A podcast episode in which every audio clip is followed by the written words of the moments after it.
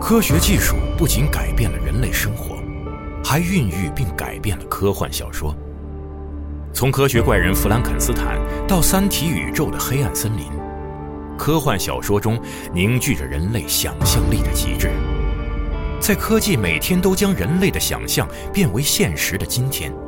世界终于追赶上了科幻的脚步，而科幻小说依旧奔赴向更远的地方，描绘着想象的新领地，进一步扩张人类可能完成的事业的前沿。科幻研究泰斗詹姆斯·冈恩经典著作《世界范围内最新最权威的科幻小说史》《交错的世界：世界科幻图史》，阿西莫夫、刘慈欣作序，独家时间轴功能，呈现经典科幻杂志及小说封面。集合网、世纪文景联合出品，图特哈蒙演播，集合网及集合 App 独家上线，等您聆听。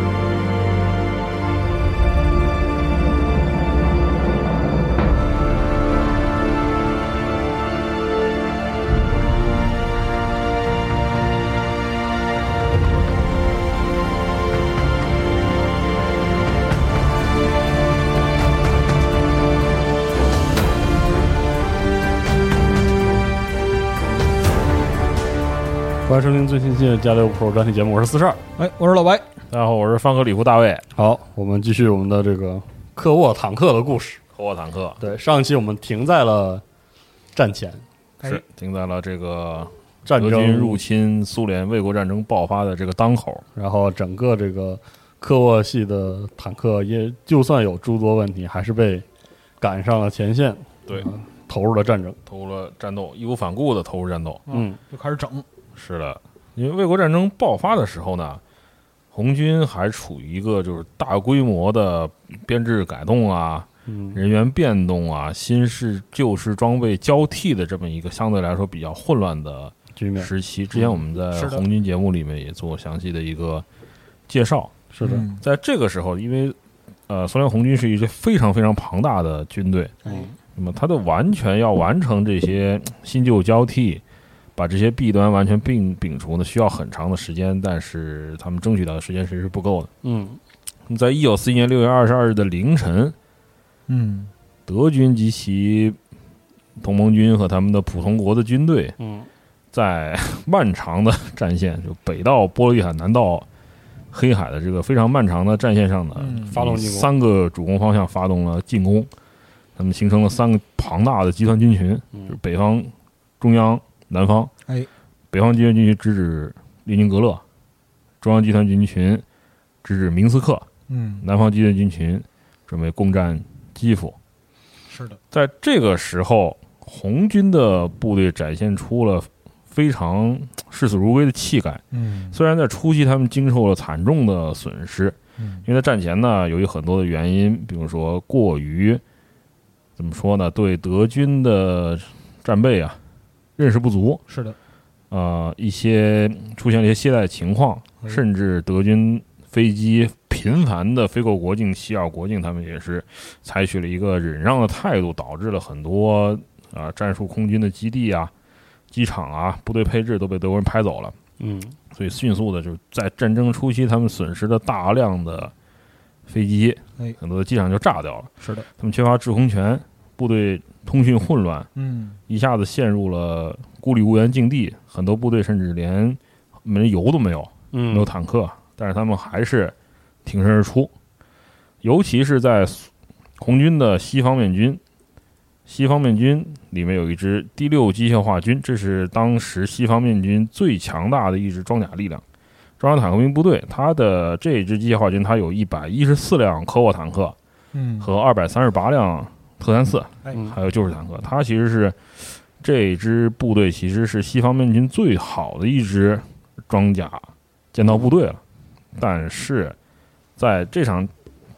战争开始的时候呢，他们面对的是更可怕的敌人，嗯嗯就是呃德军的由霍特将军指挥的第三装甲集群。嗯哦装甲集群其实是集团军级的装甲兵快速打击部队，嗯哦它这支装甲集群属于中央集团军群的，它又被称因为以指挥官的名字被称为霍特装甲集群。那么开开战的目标其实很明确，就是明斯克。嗯那么第六机械化军呢？红军第六机械化军，他们由于战时呃战争刚开始时候的各种混乱啊，他一直拖到六月二十四日的傍晚，就是差不多整两天之后，嗯，才开始组织反击。哎呦，这个时候，德军的推进速度是像 狂风暴雨一般，是的，他已经带着步兵啊出现在格罗多诺嗯这个地方的西部。哎，他们但是这个时候，红军的 K 沃和特三四坦克以及旧式坦克呢，投入了对德军突然发起了大规模的不间断的反冲击。哦但这样的冲击其实是为很多他的部队专业争取时间，嗯为平民争取时间。嗯这一次作战行动其实是一支呃是一种可以说是视死如归的，嗯，自啊杀或者式说的自杀式的行动，因为那就只有接受这个自杀的决定了，他没有油，嗯对，嗯只有接受这个自杀决定了。立即变成一个快速反应。是他嗯只有一个油料基数，在《莫斯科保卫战》这个电影里呢，嗯嗯也展现了这场战斗。大家可以看到，就是有一个很年轻的将军，是他是一名少将，少将嗯啊领章上两颗星，一个坦克，这是嗯装甲坦克兵黑底儿的装甲坦克兵的标志。嗯，他站在装甲车外面，哦然后就他是指不停挥的坦克喊，集群就是大家前进，同进志行们，我们要反冲前击进。对，嗯然后他突然被德军飞机啊，中弹击中了，嗯他牺牲了。他叫哈图奇列维奇将军嗯啊，他在六月二十五日被德军的轰炸机空袭嗯哦轰炸牺牲了，造成了部队指挥上有进一步的混乱。嗯嗯在这之后呢，他这次攻势以后，他这支 机械化军再也无法组织有效的反击了，被打散了。打散了。嗯那么德军的第三装甲集群呢，就在六月二十六日就进逼了明斯克。嗯进逼明斯克就说明什么呢？第六机械化军他就被抛在了德军的后方，哎，然后他被就包被了合围在这个战场，就是格罗东诺的西南部。嗯那么在六月底，在包围圈合拢之前，几乎只有很少很少的坦克和人员呢，呃，成功的后撤，嗯，这支部队就被歼灭了。煎饼，嗯这支部队啊，它拥有当时红军全部科沃坦克总数的百分之二十二嗯哇，五分之一没了，和特三四总数百分之二十五，哎，整个就就折在里面搭进去了。就全部损失了。嗯天，此外呢，就是啊、呃在莫斯科保卫战里面也有展现的。刚才我们跟老外聊起，就是嗯多布诺坦克大战。哎，多布诺坦克大战在乌克兰嗯，科沃坦克的表现呢，也是嘖十分不俗的，很突出。可以让德军装甲部队和没有装甲坦克兵或者是大口径的这个高射炮嗯的这个独立的德军部队付出惨重代价。哎，当时西南方面军，苏联西南方面军的莫尔古诺夫将军呢，在提交的一份秘密报告中指出，说我们要特别指出的是，第四、第八和第十五集团军作战成效呢非常显著。嗯在战斗中，我们发现他们的每一辆科沃坦克都可以与十辆或甚至到十五辆德军坦克匹敌，哦，这么狠，这么狠。嗯就是这么狠。而罗科索夫斯基将军呢，也回忆到，科沃坦克真正让敌军感到愕然，嗯，感到愕然。这种坦克可以抵挡所有德军火炮的打击，确实，哦啊这，因为七十六毫米以下根本一点儿用根本一点用都没有。哦从战场上回来，他回忆哈，从战场上回来的科沃坦克一般都是相当的难看的，是的，就是装甲板上到处都是弹坑啊、弹坑划凹痕啊这些，对，还有高速弹打出来的擦痕。是有有时候炮管都会被打穿。是的，哦，但是重要的是，他们装都甲能的意思回。来，他们没有被击穿。对，我们未能击穿敌人的装甲。哎，是的，哦啊尤其是这个就是嗯，大号炮塔这个科沃啊啊，表现尤为突出啊，吸引了大量的反坦克火力，就自是己啥一事儿群没那个二级房的坦克遇到了 有。对对对，当当的敲罐头，但就是打不开，打不开，嗯。而另一位苏军的这个呃呃后来苏军的装甲坦克兵名将哈巴格拉米扬将军，他曾经提到第十坦克师，红军第十坦克师在维德切夫市区啊，在一次战役中，有一名叫扎林中尉，他指挥了一辆科沃坦克，嗯在极其近的距离，甚至在一百米以内，哦，遭到了四十枚德军炮弹的轰击，哦，就咣咣咣咣被围咣咣着打咣咣就围着打，嗯然后没有任何的反应。嗯，然后在这场战役中还他还打掉了八辆德国 坦克，嚯，哦，这单方面输出单方面就啊是是输出一波、啊，一波流。哎，我的天，而一九四一年的七月下旬呢，伊留美科将军在提交给当时这位还在哈，这是所谓自称老坦克兵的西方面军司令员巴甫洛夫大将的报告中指出，嗯，很快他就没机会读报告，很快就没机会读报告了。对对，在勇敢的乘员手中，科沃坦克发挥出令人惊异的性能。我们曾经向第幺零七摩托化师的战区派遣了一辆科沃坦克增援，嗯，而很快就得到了报告。啊，这是这里的德军反坦克炮全部哑了。派了一辆，是的，而且他由于炮弹呢太少了，这辆坦克炮弹太少，他把这里的反坦克，他是怎么对付德军反坦克炮都呢？撵了，冲上去拿履带掩，嗯，直接冲击。哎，这辆坦克回来以后呢，数弹坑哦，啊，它是数弹坑，它一共被二百枚炮弹击中，嗯但是没有一枚是贯穿装甲的。啊，我靠，那么我军成员啊，我们的非战斗损失其实比战斗损失要高很多，嗯主要是因为啊、车主误操作疏忽，车开沟里了啊，或者是呃那个引擎熄火啊，哦，这种无法维护，只能扔掉。因此，我建议给科沃坦克配备最经过最严格挑选的熟练成员，嗯，车主强度好决钢定用在对刀刃上面。是的，当时科沃坦克在卫国战争初期哈、最著名的一场战斗呢，其实是发生在北部的嗯，战区，发生在波罗的海沿岸的立陶宛境内。嗯嗯这场战役后来被称为杜比萨河的阻击战，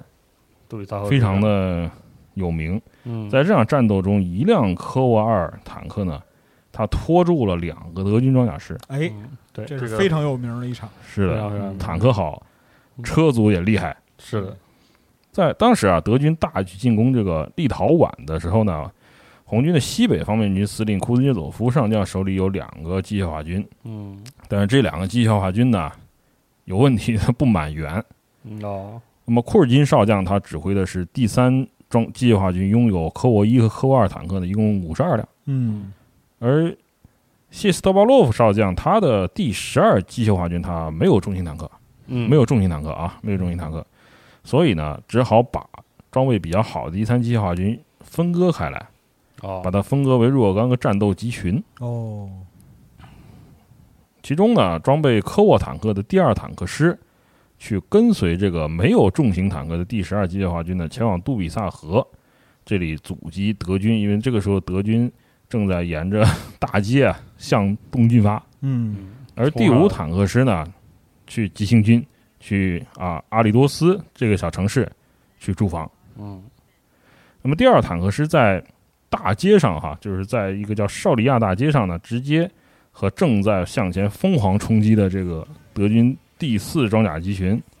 编制内的第六装甲师正面的交战哎。第四装甲集群呢是由赫普纳指挥的，所以它被称为赫普纳装甲集群。而且是正面对磕，正面对抗，就是大街上，这大街上大一家嗯辆车一辆车对抗一个装甲集直接群，直接磕了。对啊红军先是派出了八十辆波特坦克，嗯，啊，先派出八十辆波特什卡，嗯，那么在二十辆科沃坦克和特三支援下呢，对德军发起迎头冲击。哦，顶着德脸军的主力其实它是啊、捷克承造的三五 T 哦，轻型坦克我去，和装备短身管火炮的，当时用作火力支援的四号坦克。嗯，嗯当时呢，第六 装甲师呢提交报告，然后由第四十一装甲军军长啊汇总。嗯，当时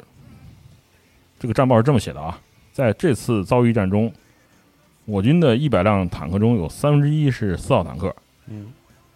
但是我们发现俄国人的坦克简直就是怪物呀。对，就是直说直说了，联邦的 MS 都是怪物嘛，是都吧是个嗯，我们对这些坦克进行了三方向射击，哦但是一点用处都没有。哎，当俄国人的火炮开始发射炮弹的时候，我们坦克就像多米诺骨牌一样，一辆接一辆的被打翻，屁球啪嚓，就噼里啪啦，噼里啪啦，嗯，就白白的您的。是的，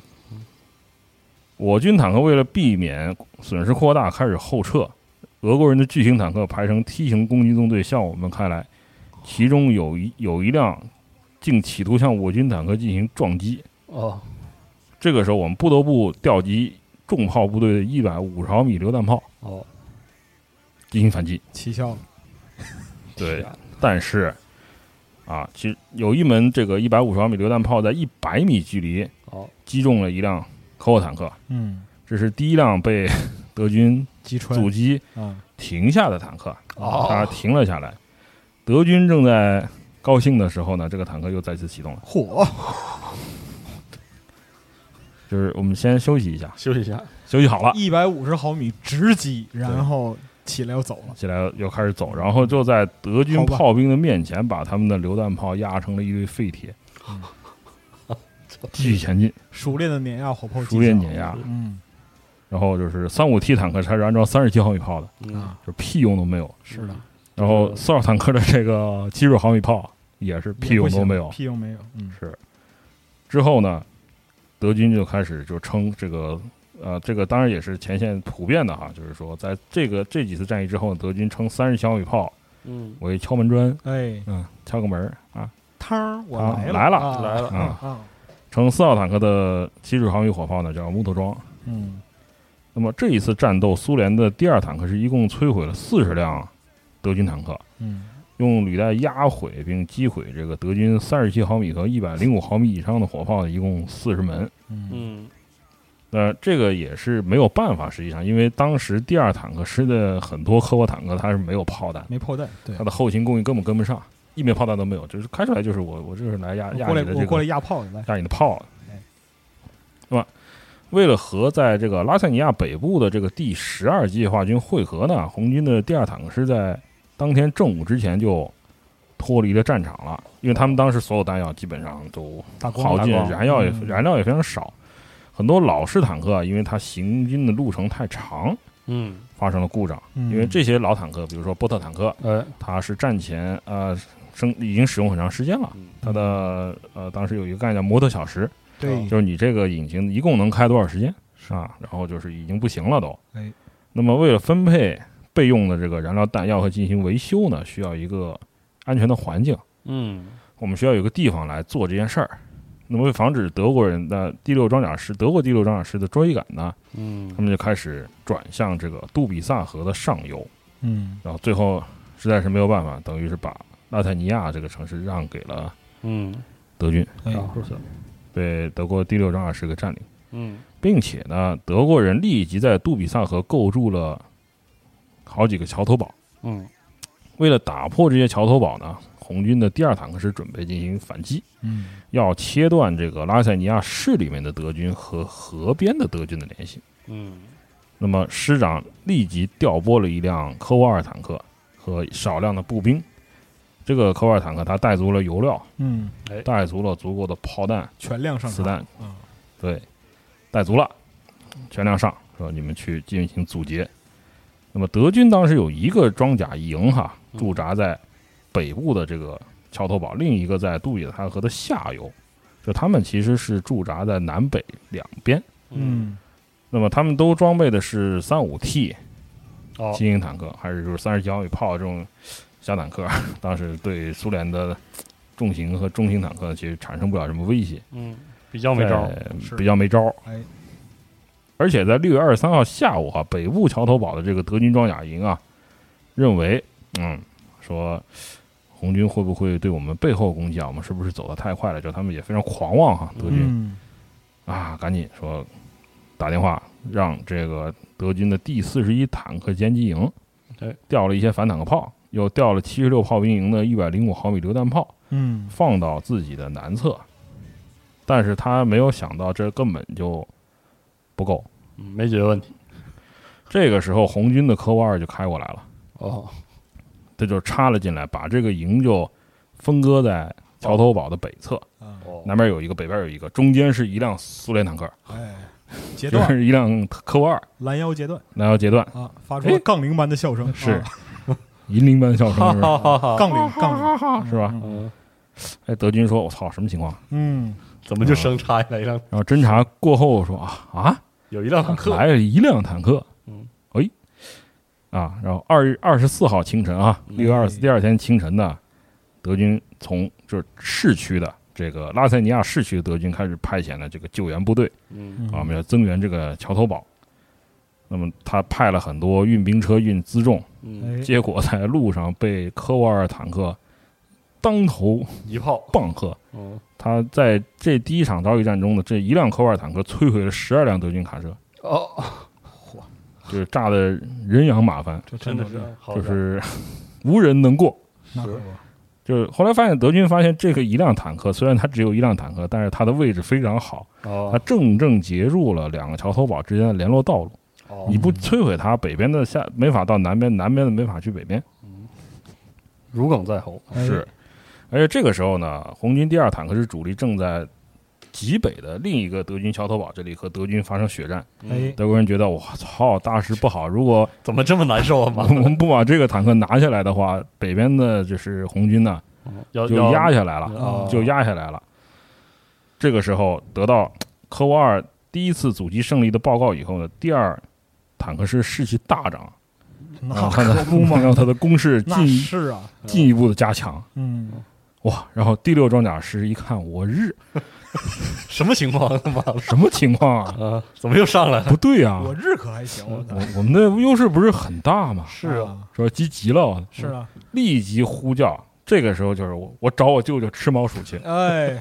因为当时他的友邻部队是德国装甲兵中的超级王牌第一装甲师，哦，嗯，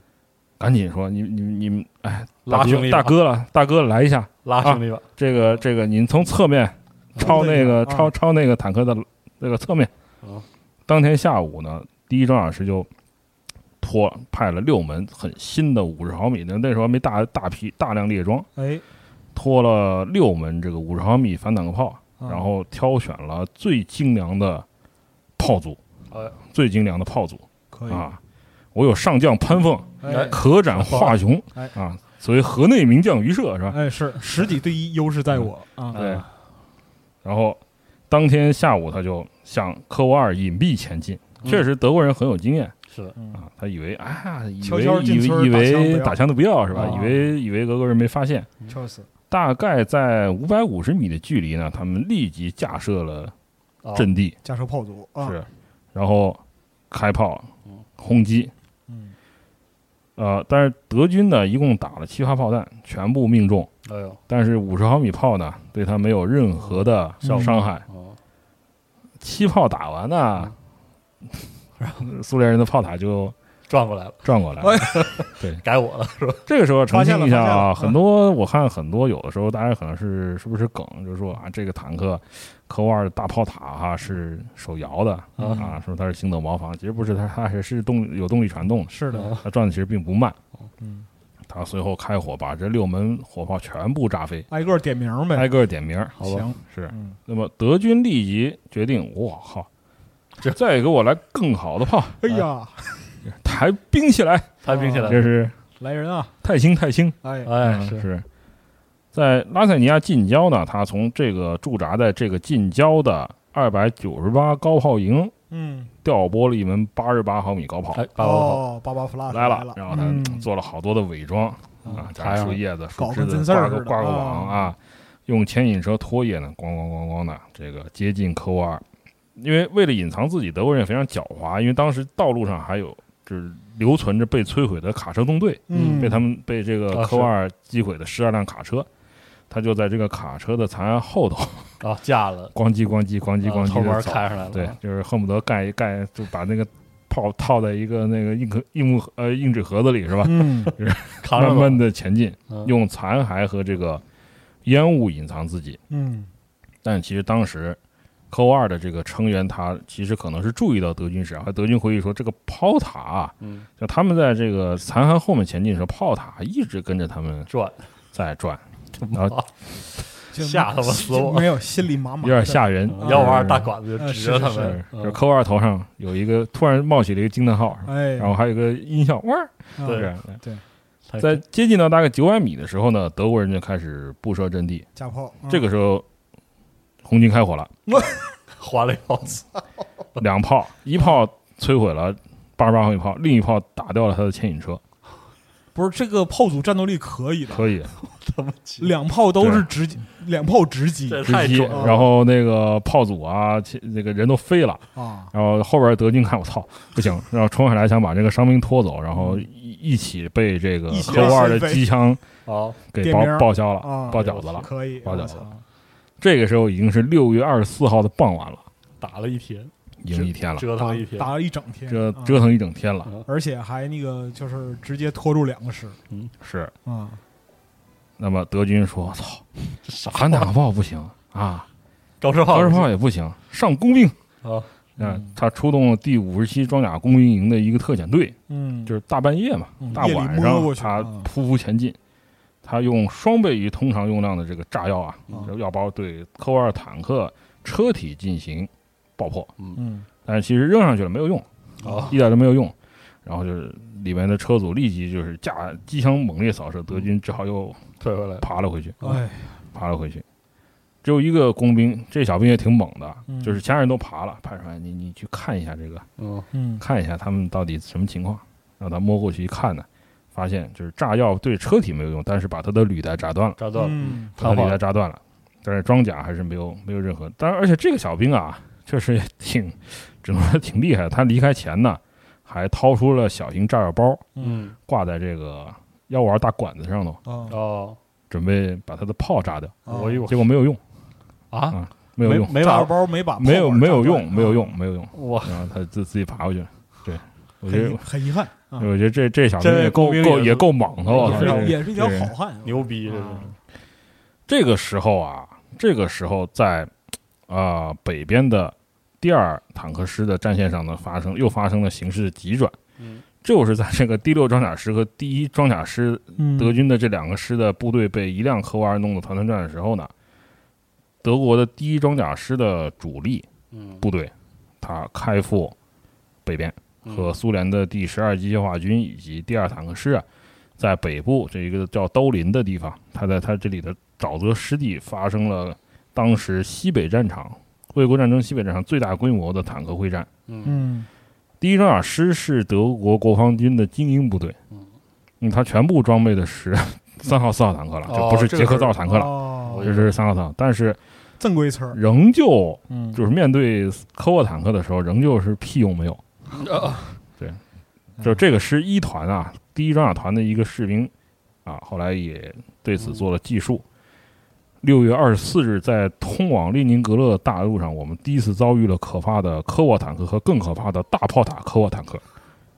我们的连从八百米距离开始射击，什么反应都没有。嗯在五十米距离，我们的炮弹还是被弹飞，坦克根本不理我们，坦克根本不理我们，伤害不大，侮辱极大。是啊没有面子，关键是嗯是，啊科沃坦克直接从我们身边开了过去，首先攻击我们的步兵。这个时候，我们必须掉头开着坦克在后面追他们。我惊了，哦怎么会有这种场面啊？ 啊，还能这就样？就是根本根本就不想跟你说话，行，根本不想跟你说话。直到三十米距离呢，我们才能从背后偶尔击穿几辆，嗯，偶尔偶尔就找到位置了，可能能打穿几还得辆。打屁股才行，是的，因为他们当时的三号也都是三十七五零嘛，嗯，炮四号是坦克主要还是榴弹为主，那可能就是得打到发动机嗯可，能打到一些不不好的位置对，啊。然用后炮弹穿啊下，然后就是怀疑人生开始，是老小哥开始怀疑人生这，咋了？嗯咋回事？咋整？嗯但是呢，其实红军的部队这这几支部队大多数，呃，刚才也提到第十二机械化军，它本身是没有重型坦克和新型的这个重型坦克很少，嗯所以它大部分呢还是装备的波特和特二六，嗯加上呢第六装甲师也派遣了部队和第一装甲师德军啊，嗯第六装甲师也派遣了部队和第一装甲师进行了嗯合击，他在他们占领了高地，哦从高地上用火炮和三五 T 坦克进行夹击。哎，最终在六月二十四号的傍晚呢，这个红军的主力就被击溃了，嗯就被击溃了。嗯，那么德军后来进行了调查，记录当时红军在这场坦克战中损失了二十九辆科沃坦克，嗯嗯有一有科沃一，有科沃二嗯，但是大多数呢是由于陷进这个沼地的软湿地区，哦嗯开而不无出来法了回收，开不出来了，嗯，技术原因。就放弃了，对，最夸张的是一辆被有一辆被击中七十炮，无一贯穿，嗯，哎呀，脑儿疼，哪儿疼打？打脑儿疼，嗯而德军甚至哈、他的第幺幺三装甲掷弹团，它有一个坦克歼击营嗯，它全营的三十七毫米火炮全部被科沃坦克压扁了。行吧，哎呀，这莫大侮辱，就生压对呗，对对生压嗯生嗯压哎啊带走一波。可以啊，可以，这个时候呢，北侧的红军被击溃了之后，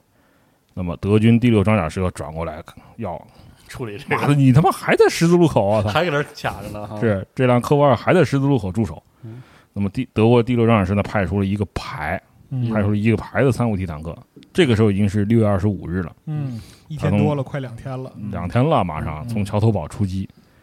然后这些小坦克已隐藏在灌木丛里面，嗯，隐藏在灌木丛里面。然后嗯这个时候呢，因为德军是从好几个方向进攻的，嗯，哎，南边的德军从拉塞尼亚呢，再次又运来一门八十八毫米高炮。 ，OK，当时他就是为了分散苏联坦克兵的注意力呢，哎，这些小坦克在灌木丛里呢，不停的疯狂射击，向他射击，嗯，是从背面微微开火，是从他背面啊，嗯开火，哦，那个没什么用处。那是，但是这个时候，正面的这辆这个八十八毫米炮呢，立即进入了攻击位置，哦，打出了迅速打出六发炮弹，嗯全部命中了。啊，精英炮组，全部命中了科沃尔坦克，但是这辆坦克呢，并没有起火，没有起火，嗯咚咚咚咚咚，嗯，啊没什么反应。精英炮组开始怀疑人生了，是，嗯，然后这些小坦克上的德军坦克兵就冒险冒出来了，哦，看一看啊，确认什么路数什么情况呀？嗯啊？靠近了一看，哇，六发炮弹，八十八毫米的，只有两发击穿了科哦，沃尔的装甲，嗯，另外还有一些就是卡在上都面都是凹坑，弹都是凹弹走坑了。这个时候，科沃尔的炮塔又开始转动了。我的妈呀，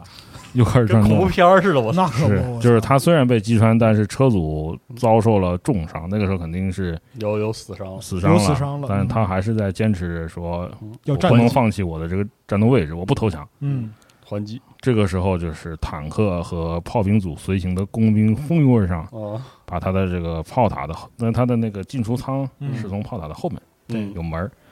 把门儿进去，然后往里面扔扔手榴进弹嗯扔进了好几枚手榴弹，终终于是把这辆坦克的成员呢嗯，他们都阵亡了，嗯他们都牺牲了。这就是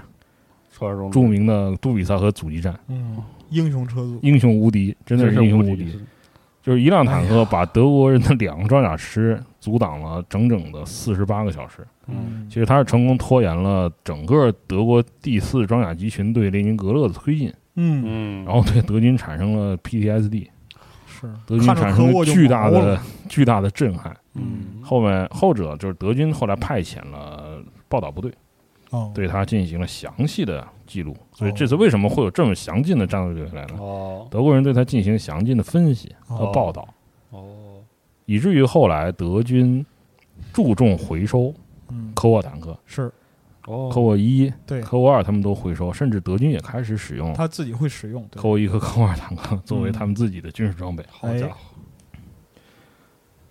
此外呢，还有一场精彩的战斗发生在一九四一年的八月十九日，当时红军的第一坦克师的一个排。嗯，一共有五辆科沃伊坦克在列宁格勒近郊，嗯，在一个集体农庄啊，它叫啊沃伊斯科维茨集体农庄嗯附近呢，对德军的装甲部队进行了一次伏击战。战斗打响以后啊，这个红军的排长啊，他叫吉维诺·格里高利耶维奇·克罗巴诺夫嗯上尉，啊，这名上尉首先摧毁了两辆德军坦克。那德军后续部队不知道是什么情况，嗯，停不下来，啊，继续前进，嚯，继续前进，继续列队前进。哎呀，于是克劳巴诺夫带领另外的四辆科沃伊坦克呢，冲进了德军纵队，啊，这展开了混战。 生科，是就是此白人刃已杀战嗯伤我，杀伤我军中战将五十余员，嗯是吧？啊军中战将可留姓名，是啊， 行，是我乃列宁格勒克拉巴诺夫。我操！啊您这讲这个讲一讲一轮科沃，把四大名著缝合一遍，这是还可以啊。是疯狂疯狂缝合。嗯，行，嗯，这一场交战中，科罗巴诺夫的坐车被一百三十五枚炮弹击中，但是他在这一次战斗中摧毁了二十二辆德军坦克。哎呦，我靠，哎呀，嗯，另外有没法往下聊，没法这事儿啊聊了没法聊了，这事儿尴尬了，，就是德军大型尴尬。嗯尴尬啊！就是另外四辆科沃伊呢，加起来总计摧毁了二十一辆。嗯嗯这个坦克排五辆科沃坦克，一共打掉了四十三辆德军坦克，好嘛，直接搓掉一个装甲营。直接把他们干翻了。嗯，科罗巴诺夫这个人特别有意思。嗯，他还很有活个他又性活下来了是吗？对他特别有个性。这个人呢，他曾经是大卫，呃，哦，曾经跟您军衔相仿，不是？为什么现在后来变成上尉了呢？因为他在参加苏芬战争的时候，他就是一个非常凶猛的坦克指挥官。啊，嗯但是在停战以后啊，他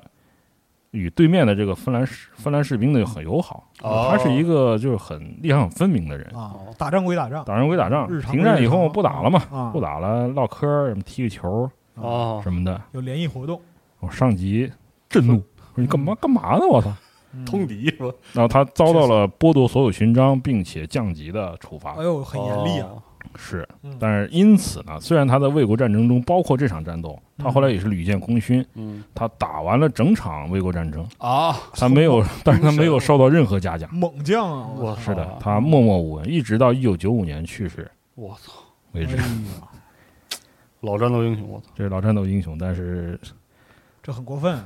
常确实有一点不太公平。是的，是不太公平。那么，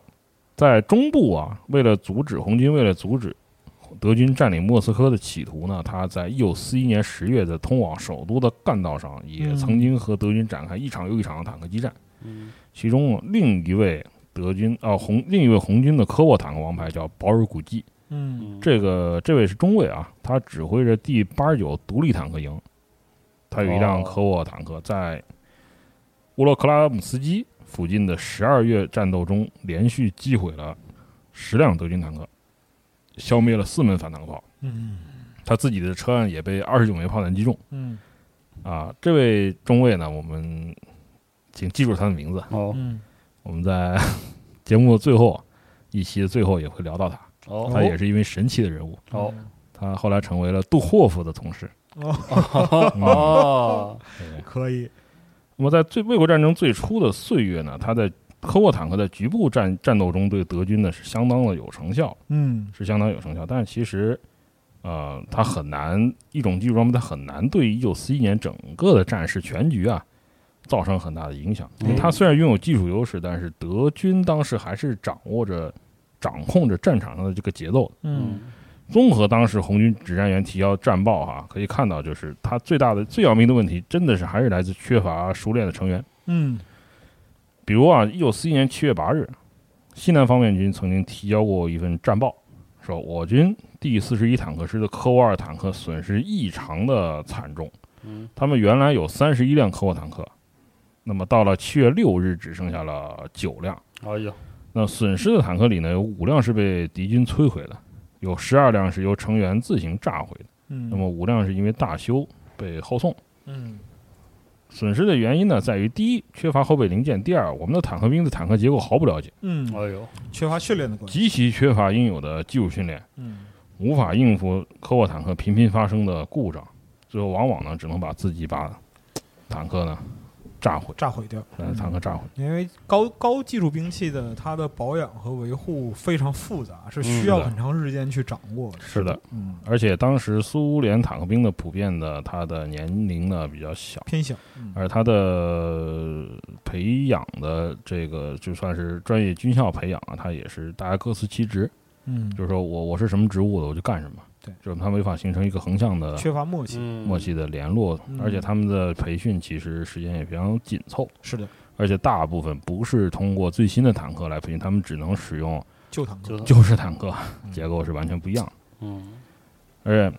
事实上，就是列装时间实在也太短，特别是在乌克兰地区啊，而且有的坦克长途行进以后，坦克必收必须接受全面的维护保养。嗯，但是当时德军掌握着战场的情况下呢，没有这个条件。是打比方说，拿装备相对比较好的啊，红军第八机械化军为例，呃，他的军长利亚比切夫中将呢，在报告中曾经这么说过，在从一九四一年六月二十二日至二十六日，我部没有遵守装备的保养和人员休息基本条例，而进行超过负荷的强行军，装备在行军达五百公里之后抵达战区。但是在行军途中，有百分之四十到百分之五十坦克已经因为技术故障而损坏了，哇并且在途中被抛弃。哇剩余坦克在没有在在没有接受全面维护、评估、保养的情况下，立即被投入了激烈战斗，我天，愣打这是愣打啊。而且包括像第三十七坦克师，它在不到两个星期的时间里行军迂回，总共它的行军的总里程数甚至接接近了一千五百公里。啊，那么他的坦克部队面临灾难性机械故障，就是我行军完了以后，坦克动不了，跑跑不了了。都不动不了，因为按当时的苏联最新的坦克啊，嗯按照它的平均维护周期呢，你进行一千至一千五百公里的长距离行军之前啊，你需要把它全送回厂里进行维护，厂里大修，啊，但是在而且前线没有这个条件，而且关键是一千小时行军，这个是履带行军呐、是是不是说把你装到这嗯车不皮是上来说回那个跑？平板装载车，是然后有火车车皮什么的没错，啊，压力非常大。直接上摩托小时，那能跑一千公里很了不起了。是另外就是第十五机械化军，这也是一支装备比较好的部队，它嗯，的第十坦克师呢也饱受这个德军装甲部队的袭扰。反复遭受折磨反复袭嗯扰，对，他不得不在无法取得任何战果情况下呢进行长距离的行军。嗯，在一九四一年八月上旬的战斗中呢，第十坦克师的六十三辆科沃坦克里面有五十六辆就损毁了，嚯，其中只有十一辆是真正的战斗中被摧毁的，嗯，有三十四辆是因为机械故障就其他就是对啊非战斗减员，放弃，甚至有时候没办法把炸掉了把它用其他车辆推进沼泽里面嗯，沉掉，沉就下不去能不不能能落到敌人手里。落到德国人手里。嗯，而第八坦克师呢，它有五十辆科沃坦克，损失了四十三辆，在战争初期，嗯，其中其实是十三辆是被德军摧毁的哎嗯啊，，两辆是陷入沼泽，出不来，嗯另外二十八辆全部都是因为机械故障被放弃，特别可惜就啊，是非常可惜，太可惜了。非常可惜。而最要命的就是科沃坦克，它作为一种就是相对来说呢，对机械系统负担比较大的重型坦克，它面临机械故障的可能性原本就比较高。嗯，所以它需要的初期磨合的时间呢，其实比特三四更为苛刻，它嗯，需要更多的磨合时间。特兰斯还是挺皮的。是的，嗯当时技术上有些问题。一九四一年啊，红军野战报告也说了，说科沃坦克发射炮弹的时候呢，这个冲击过大，经常导致炮塔就卡住了，嗯就没法旋转。有的时候呢，旋转式的潜望镜啊也不能用，嗯，就转几下就就动不了不，动了。嗯，动不了。啊，柴油引擎老是超负荷运转啊，如果行驶距离过长呢，这个主离合器和这个操纵方向装置啊就会失灵。太难了，是的，那么德军在他也俘获了一些科沃坦克啊，拖回到文斯多夫，他们在一九四二年提交了提交了一些报告嗯，但呃可能有一些主观成分，但实际上还是符合当时实际情况的。当时德军是这样评价的：机械质量方面，这种坦克其实是不达标，嗯，它的换挡尤其困难啊。就是呃，如果你想安全的换挡，最好在停车的状态再换，进行换挡，否则的话可能会引起一些故障啊，因为它是初期嘛。虽然呢，设计参数显示啊，最高行驶速度呢能达到三十五公里每小时，嗯，但实际上开很不到，困难嗯啊。离合器的加工工艺呢不是不是特别好嗯，啊，然后大部分这个被抛弃的科沃坦克呢，经过检查，嗯，这都是由于离合器故障哦，导致它不能动继不续了行驶啊。啊，而最最要命的，对红军来说哈，最要命的就是在作战的时候，内部的这个设置特别的不科学，哦，特别的不科学。然后那个它的观察装置也很嗯，不合理，这是老大难问题。是的，大家可以看啊，这里有一张剖视图，它的炮塔里头啊，它的科沃伊的车长呢，他是坐在火炮的右侧的，嗯，而车长还要当装填手，好，哦，神经两直是嗯，有点问题，用左手推炮弹。哎，除了炮手以外，哈，炮手车长以外呢，炮塔里面还有一个人，嗯这个人是谁呢？他是副驾驶员，啊，还有副驾驶，副驾驶员后备的。哦那么他是第三名炮塔成员，他平常在炮塔里干嘛的？操作炮塔向后的这挺机关枪，啊，嗯，后射，是的。而炮塔顶部的舱门在谁头顶上呢？是在这个副驾驶员的座位上面。哦，这但前面两个人进去，然后他再进去坐在这个坐在这个位置，坐在这个，个位置上。嗯，如果而且他没指挥塔，啊是大家可以看德国人的早期的这些坦克，它都有一个对啊呀，一个小小塔啊啊，对在冒出来个锅车长一可小以锅看一子看哎一小锅啊，可以看一下。科沃伊的车长如果想要观察炮塔周围的环境嗯啊，或者是把脑袋伸出去看一下这样的，必须和副驾驶员交换位置。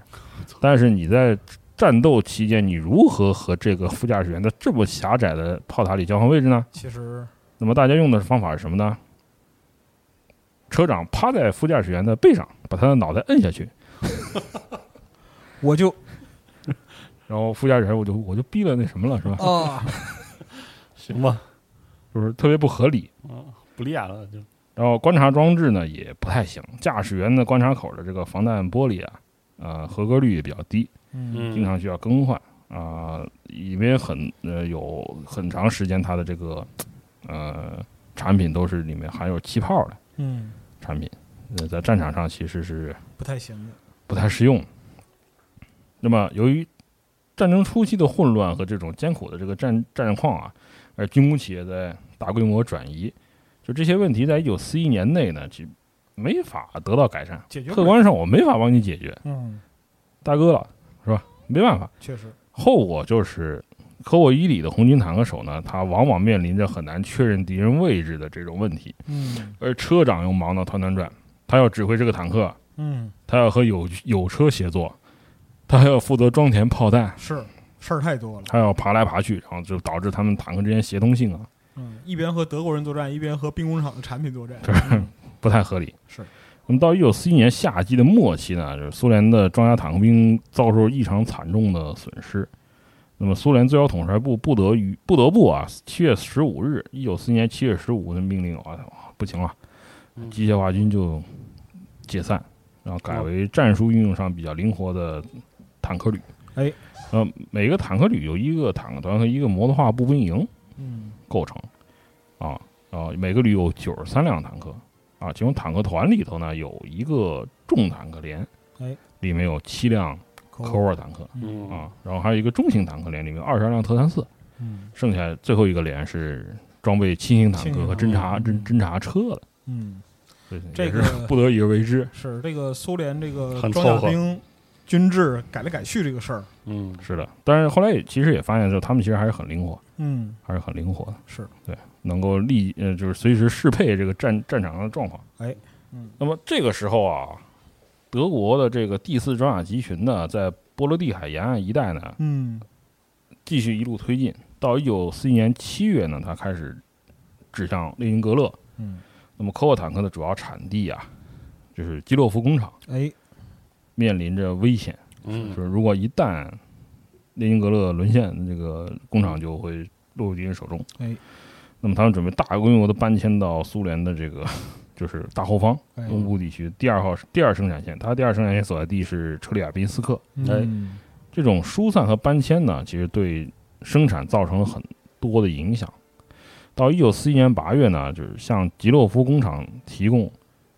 V 二这个柴油引擎的哈尔科夫柴油机厂也开始向内地转移了。嗯，嗯导致科沃坦克就没有引擎供应了，嗯引擎供应很困难。因此，在一九四一年啊，大概有一百六十辆科沃坦克呢，安装了以前特三十五坦克使用的 M 幺七 T，好米库林老版本的，啊，M 幺七特啊，嗯米库林这个汽油引擎，它其实就是一种航空引擎发展来的坦克车载型引擎。是，那么它百公里油耗比较大，百公里油耗七点四至九点五升，嗯，而 V 二引擎的百公里油耗就二点七升至五升。嗯所以安装这个汽油引擎的这些临时安装汽油引擎的这些科沃坦克呢，都在车外边的这个履带上翼子板上头啊，嗯，配备五个圆筒型的油箱，加挂嗯每对每一个油箱有一百六十升容，量，它保证这个燃料供应，别人开开一会儿开不动了。嗯是的，嗯那么，一九四一年九月十日呢，德国空军大举轰炸这个列宁格勒基洛夫工厂，使这个科沃坦克的生产遭到进一步阻碍。那么，直到十月中旬呢，这个工这这家工厂的大部分设备的工人才完全的转移到了车里亚宾斯克。嗯那么，转移到车里亚宾斯克的基洛夫工厂呢，当时它被临时称为第一百工厂，嗯，就是叫车里亚宾斯克基洛夫工厂。它的设计局的总设计师是叶尔莫拉耶夫。嗯 SMK 的嗯主要设计者之一。那么这家厂和车里亚宾斯克拖拉机工厂以及同样位于这座城市的哈尔科夫柴油机厂的一部分生产单位，嗯这些单位被人们通称为坦克城。嗯，坦克城其实它其是实一个是综合性的，把对产能统合起来，它统合起来了。是的嗯但是吉洛夫工厂和其他这些大型军工企业成功转移啊，其实它的价值可以说是等同于莫斯科会战的因嗯哦为在这个地方，就是大家不用担心频繁的敌军的袭扰是啊，不用担心尤敌其军是飞机空袭袭啊这些，对是的，他们要做的就是造坦克，向前方使劲地输出更多的啊、更多的坦克，嗯重新构筑这个红军坦克部队。那么，在一九四一年呢，苏联一共制造了一千三百五十八辆科沃坦克哦，其中一千一百二十一辆是科沃一，嗯二百三十二辆呢是科沃二，嗯，啊，还有一些原型车和试验型车体，产能其实可以了，产能还可以。尤其是你得考虑到这个在这种大规模工业转移的情况下，嗯是的，对。那么在一九四一年七月呢，又出现了呃，之前也说过更新的这个 Z 五火炮嗯安装到科沃伊，这个其实是它是四十一点五倍镜的，嗯，其实它就是适配科沃伊的哦 F 三四嗯哎火炮管子藏了一些，和老式的 F 三二嗯并行啊并行，而这个时候呢，很多车辆它的驾驶员和机电员就是车体里这两个人啊，嗯嗯它，正面装甲又贴上了二十六毫米的附加装甲，哦，保护了一下，进一步 进一步强化防了一它下的嗯它的这个防御力。但这个时候呢，就是啊、因为橡胶的供应困难啊，然后嗯它的坦克的这个负重轮里的这个橡胶垫啊，也变得越来越薄，哎也变得越来越薄，然后行驶这个 舒适性啊咚也了变咚了，得越来 越差，就是开着金光金光，是，就好吧是半里地外就听见了。哎，早死就醉了，然后到一九四一年秋冬季到一九四二年生产的科沃伊呢，大多数是安装这种就是简化型的车轮的，嗯而且呢，由于装甲厚度增加，加上这这样的负重轮儿啊，嗯进入到这个生产体系里，最后呢，就是安装了这种呃车轮的坦克，它的最高行驶速度开始逐渐降低。后来安装装甲强化型炮塔和后来的铸造炮塔的这个科沃伊的最高行驶速度呢，它只能达到每小时二十八公里，我觉得是开再相相，对来说比较慢。我觉得开再快人就散了，你知是道吗是，啊，而且呢，这个时候啊，就是科沃伊由于供应部件的厂家特别多，嗯所以它的外观都不一样，那对每每一辆对都对对有点区别。总来说呢，就是车体大部分是由斯瑞德洛夫斯克的乌拉尔重型机械制造厂和车列维斯克的坦克城嗯，供应的，而两种焊接炮塔后来的这个后来它又使用铸造炮塔，嗯是至少有两家工厂承造嗯啊，其他的部件也由各种十几家厂家给你供应过来。嗯那么，在一九四一年内呢，坦克城啊还在供应老式的 F 三二火炮，嗯，所以有少量安装了这个新式炮塔和新车体的这个科沃伊安装这种老火炮。就是那个时候，就是你车体是和火炮根本就对不上，啊对吧？老车体哦、新火炮、啊，新车体、老火炮啊，都是有可能的，不要在意这些细节，能对动就行啊，嗯能开耗子，甚至有一些，甚至有少数科沃伊哈，啊就是在 Z 五缺乏的情况下，它不得不进行临时改装，嗯，直接把这个特三四的 F 三四火炮呢都塞上，都塞在行吧科？沃伊里头嗯。而且这个时候呢，坦克缺乏电台，然啊后一些科沃伊它用的是航空电台，哎，就是哦，飞机上的航空电台作为替代特三四节目里面我们也说过这个问题，就是缺电台的事儿，救援台。嗯直到了一九四二年呢，才开始说构建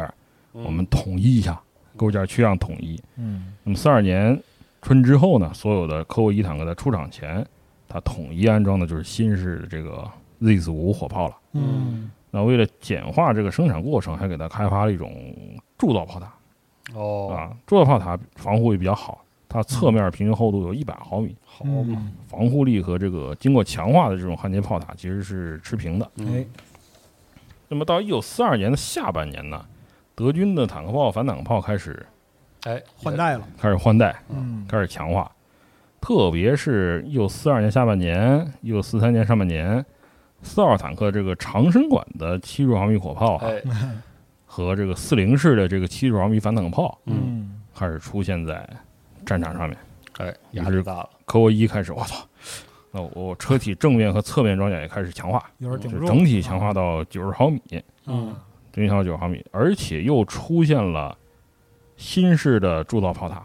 这种新式铸造炮塔侧面的厚度达到了一百二十毫米。嗯哇，就是越来越 越来越厚，啊，但是后来也导致就是行驶速度嗯越来越慢，越来越慢，是，越来越慢。大家可以看到啊，就是一九四二年之后呢，科沃坦克的产量开始大增，哎，它的产量开始大增，制造工艺呢也开始也成功简化了。根据一九四一年的资料记录呢，一九四一年五月份战前，嗯一辆科沃伊坦克的造价是六十三万五千卢布，嗯，相当于七辆波特五。哇，制造工时是多少呢？二万三千四百五十三人时，哦，这是什么概念？就是人时就是人时，对哦，就是一个劳动力付出嗯，小一小时的劳动，这叫啊人时这叫人时。对 OK，到一九四二年一月呢，它的造价骤减到二十九万五千卢布，哇，缩了一半儿还多一，半儿还多。哇，嗯，制造工时呢也降至了九千零七个人时，哎呦，这个很厉害，哦呃，就也是是一半儿多效率一下子拉增起来加了产能了。嗯啊，到了一九四三年呢，单车造价减少为二万，啊二减少为二十二万五千卢布，这个嗯全面往下压这，全开面始往下批量压往上怼了，这是嗯是的，然后在一九四二年呢，它一共生产了二千五百六十五辆，好家嗯二千五百六十五辆。那么它在战场上的可靠性还是远远的不如嗯，特三斯坦克。嗯以红军的第十坦克师为例哈，他们在卫国战争初期作战中损失的特三斯坦克里面呢，因为机械故障损失的这个比例啊是百分之十六，嗯，而科沃坦克的损失数比例呢，机械故障的比例是百分之四十四。哎呀，就造成了一个将近三倍，问题，嗯，就是它开得慢。它是虽然有厚重装甲，但它开得慢，嗯而它的火力其实和当时特三四差不离，是差不没太什多么了，这是一样，没嗯什么优势的。然后它速度速度也比较怎么说呢？速度跟不上。嗯，这个时候就在技术上和战术上对苏联红军的装甲坦克兵部队产生了一些影响，哦嗯这也产生了一些影响。当稳定了卫国战争初期的这个态势之后，是的，科沃坦克的命运走向了未知。哦哦，是的，前线指挥官发回的报告，对他其实是不太满意不，太有利的。嗯，嗯，